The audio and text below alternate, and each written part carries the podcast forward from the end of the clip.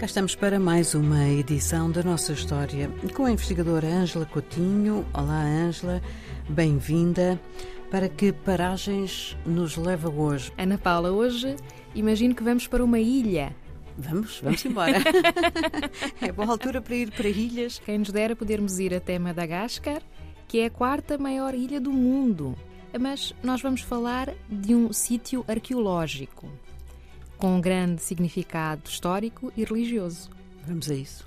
Que é o sítio de Ambohimanga, classificado como Património Mundial da Unesco no ano de 2001. Antes de eu explicar o porquê desta classificação e o significado deste local, que deve ser belíssimo e que não conheço, eh, é preciso lembrar aqui eh, os nossos ouvintes de que esta ilha foi efetivamente povoada por diversos povos vizinhos. Hum.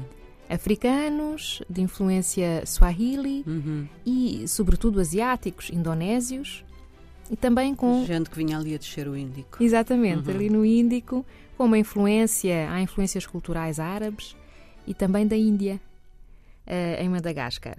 Este sítio arqueológico corresponde à antiga cidade real e, aliás, é, é uma, uma cidade eh, real desta dinastia do povo Merina, que dominou a ilha a partir do século XV até finais do século XIX Uhum. quando os franceses, eh, de facto, conquistaram a ilha e passaram a colonizar Muito tempo. exatamente este, este território.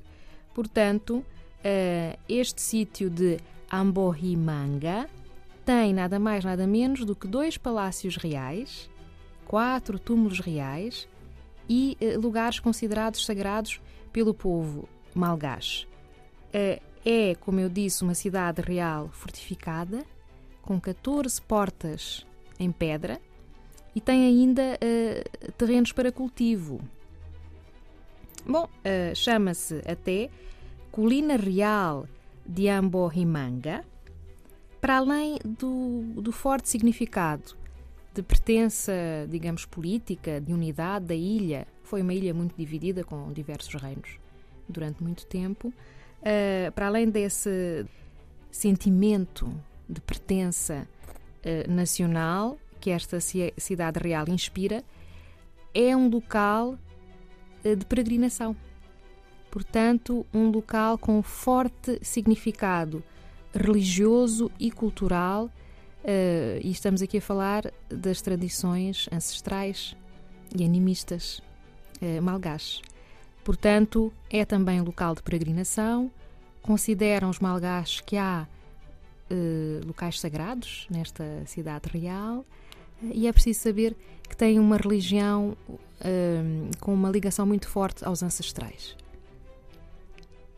Aliás, diz a Unesco que se trata de um conjunto, um conjunto arquitetónico eh, que se associa a uma paisagem natural. Tem uma fonte considerada sagrada e também um lago. E o que resta está bem conservado, são de facto ruínas. eh, Deixe-nos aqui uma imagem para nos deixar a, a sonhar.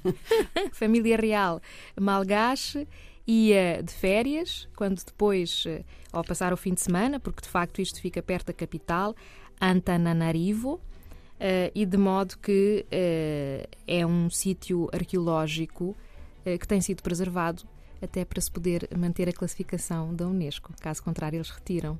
Ângela, muito obrigada. Até para a semana. Até para a semana. Natal. aqui cheio de vontade de sonhar. De sonhar.